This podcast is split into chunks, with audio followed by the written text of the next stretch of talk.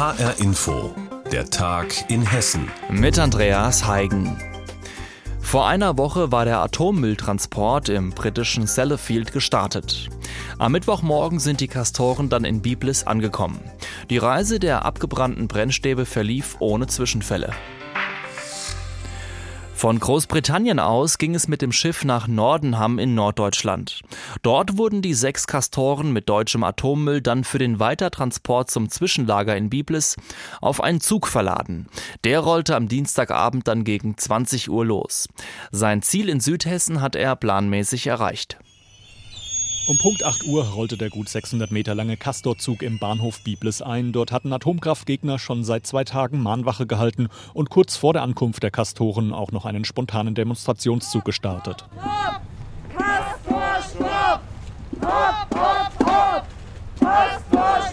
Gut 20 Demonstranten auf der einen, hunderte Polizisten auf der anderen Seite. Dennoch gelang es einer Handvoll Aktivisten, das Stichgleis zum Kraftwerksgelände zu besetzen.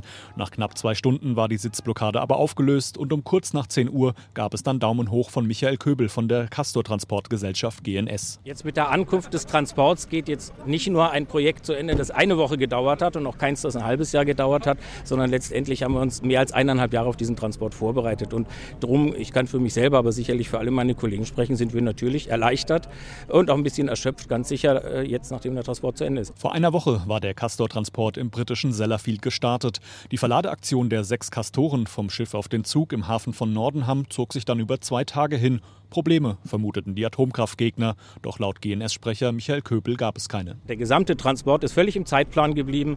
Das Schiff ist genau um die Stunde angekommen in Nordenham, zu dem es geplant war. Der Zug ist zu der Stunde losgefahren, die geplant war. Und auch die Ankunft hier in Biblis war pünktlich. Also es ist unterwegs, alles genau nach Fahrplan und nach Planung abgegangen. Hessen erreichte der Castorzug um kurz vor 1 Uhr. Über Fulda, Dieburg, Darmstadt und Groß-Gerau ging es dann zum Ziel nach Biblis. Entlang der Strecke gab es laut Polizei immer wieder kleinere Protestaktionen, aber keine Zwischenfälle.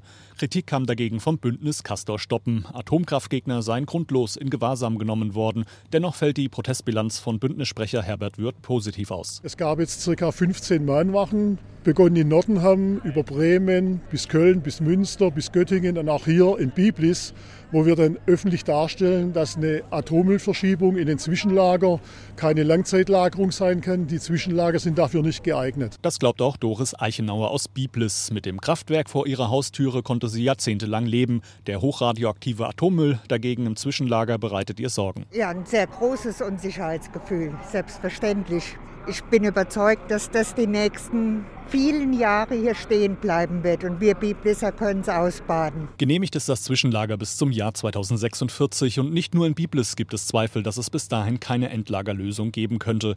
108 Kastoren mit strahlendem Atommüll sind es jetzt, die in Biblis stehen. Mehr sollen es nicht mehr werden, aber erlaubt wären 135. Raphael Stübig war das mit einem Beitrag über die Ankunft des Atommülltransports im hessischen Biblis.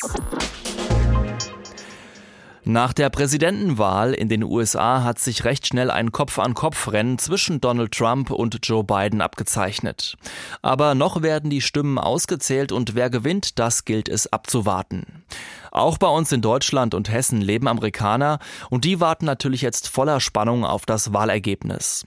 Reporterin Jutta Nieswand hat mit einigen in Hessen gesprochen. Barbara Chapp ist Vorsitzende von Democrats Abroad in Frankfurt, dem offiziellen Arm der Demokratischen Partei, der sich außerhalb der USA für Amerikaner einsetzt. Sie selbst macht sich schon seit Jahren dafür stark, dass alle Amerikaner wählen, auch die, die in Deutschland leben. Natürlich hofft sie als Demokratin darauf, dass Joe Biden das Rennen macht, doch vor allem ist sie jetzt schockiert. Dass ein Präsident erklärt, er gewonnen hat, wenn Millionen Stimmen in wichtigen Bundesstaaten noch nicht gezählt sind, seit seiner antidemokratischen Grundeinstellung. Alle Stimmen sind wichtig. Er hat das gesagt.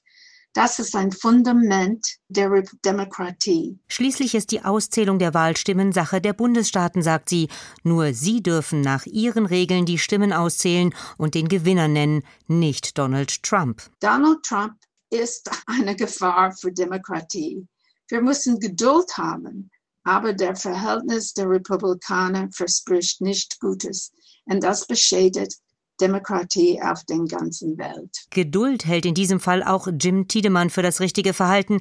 Als Anhänger der Republikaner plädiert er auch deshalb dafür, das Ergebnis der Wahlen in Ruhe abzuwarten, egal wie schwierig das ist. Das ist nicht fertig und ähm, das ist sehr eng momentan muss man alle Leute Geduld haben und warten, aber von meiner Wunsch, ich will das vorbei, weil das ist ähm, nicht gut. Da kommt dann Spekulierung auf beiden Seiten und Normalerweise Bürger in Amerika, so wie ich, also wir haben wenig Geduld. Doch die genau braucht es jetzt seiner Ansicht nach auch im Sinne der US-Demokratie. Zu warten, bis alle Stimmen ausgezählt sind, findet auch Diana Adams wichtig.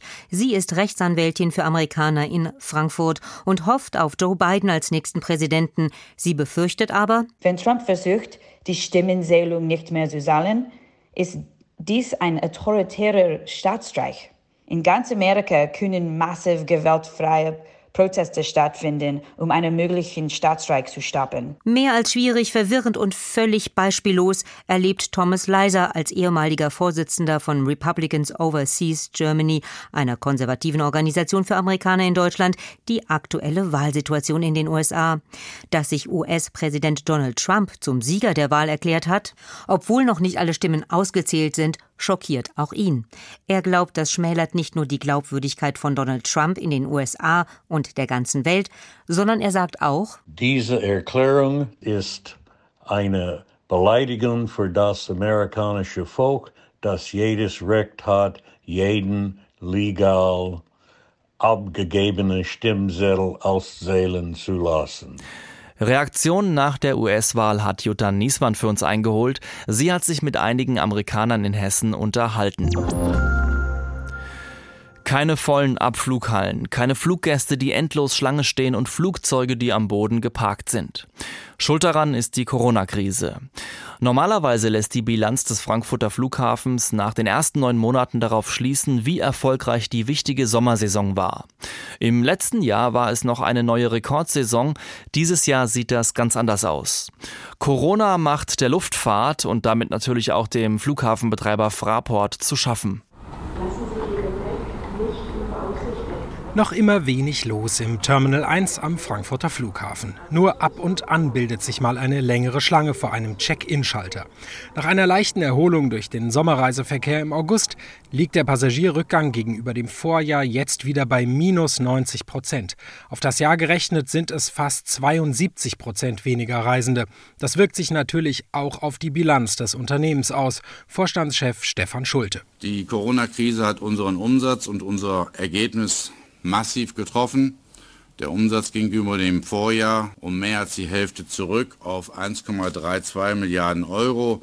Dann Zwar hat man schnell reagiert und versucht an vielen Stellen die Kosten zu senken, doch unter dem Strich bleibt ein Verlust. Das Konzernergebnis lag bei minus 537 Millionen Euro. Im Vergleich im vergangenen Jahr konnte in dem Zeitraum noch ein Gewinn von etwa 400 Millionen Euro verbucht werden. Gespart wird an vielen Stellen. Das Terminal 2 bleibt zum Beispiel mindestens bis ins nächste Jahr geschlossen.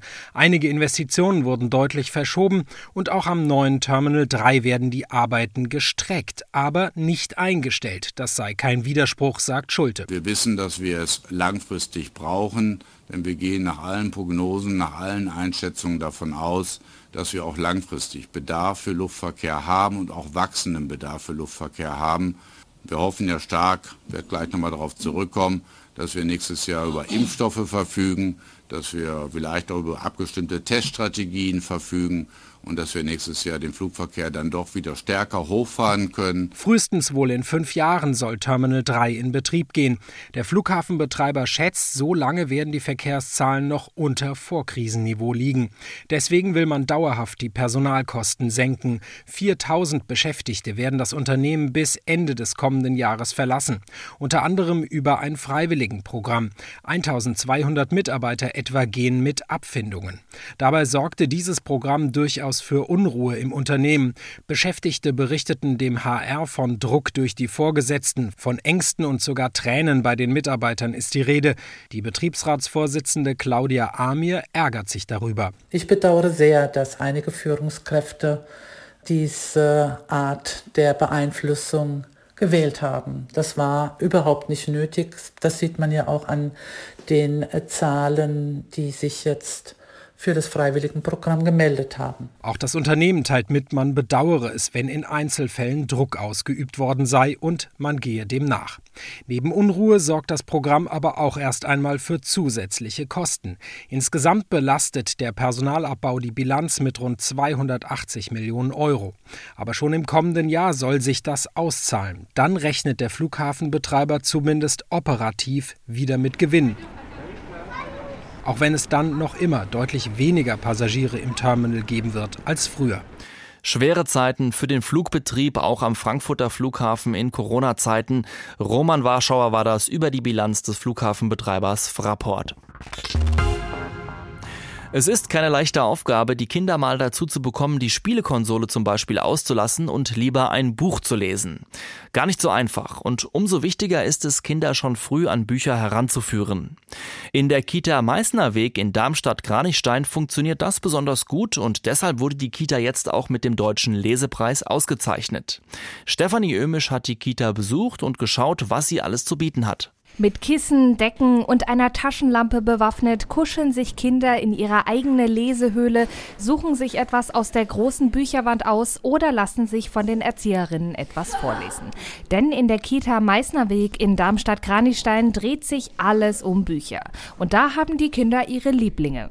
Fußball ist ja auch mein Lieblingsbuch. Ich bin auch in Fußball angemeldet oder Hasenbuch. Der Fledermaus. Als Fachkraft für die Sprachkita kümmert sich Sabine Stoffregen um alles rund ums Lesen. Und da gibt es, abgesehen von unzähligen Büchern, gemütlichen Leseecken und einer eigenen Bibliothek, einiges im Angebot. Wir haben schon selber Bücher gestaltet. Wir haben schon Philosophierkarten äh, in den Abschlusskreisen gehabt. Es gibt Geschichtensäckchen, ähm, was wir jetzt auch ganz neu aufgemacht haben, ist eine Bibliothek, wo Eltern mehrsprachige Bücher mit nach Hause ausleihen können. Die Eltern spielen insgesamt eine große Rolle. Sie können in der Kita Bücher in verschiedenen Sprachen ausleihen und Kurse besuchen, in denen sie lernen, wie man richtig und spannend vorliest. Ziel ist es, einen Samen zu sehen für die Lesebegeisterung, weil die Lesebegeisterung ganz wichtig ist. Wenn die Kinder ähm, schon früh im Kontakt mit den Büchern sind und gerne Bücher lesen, werden sie auch in der Schule Bücher leichter zur Hand nehmen können. Auch wenn es jetzt Schulbücher sind, die vielleicht nicht so ganz einfach zu lesen sind, aber es ist dann einfach so die, die Schwelle, überhaupt ein Buch in die Hand zu nehmen.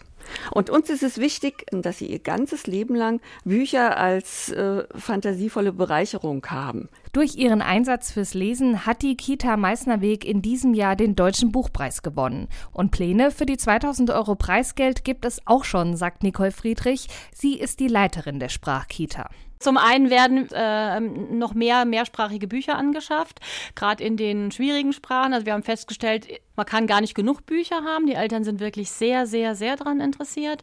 Und wir werden also die Bibliothek um einiges aufrüsten. Und da kam das Geld natürlich wunderbar. Ziel sei es, dass bald alle Kinder in ihren 30 Herkunftssprachen Kinderbücher ausleihen können, ob aus Südafrika, Nigeria oder Äthiopien. Die Kita Meißner Weg in Darmstadt bietet den Kindern ein umfassendes Leseprogramm an, damit sich die Kleinen an Bücher gewöhnen und später davon profitieren können. Dafür gab es den Deutschen Lesepreis. Stefanie Ömisch hat uns die Kita vorgestellt. Und das war der Tag in Hessen mit Andreas Heigen. Und Sie finden uns übrigens auch täglich als Podcast auf hrinforadio.de.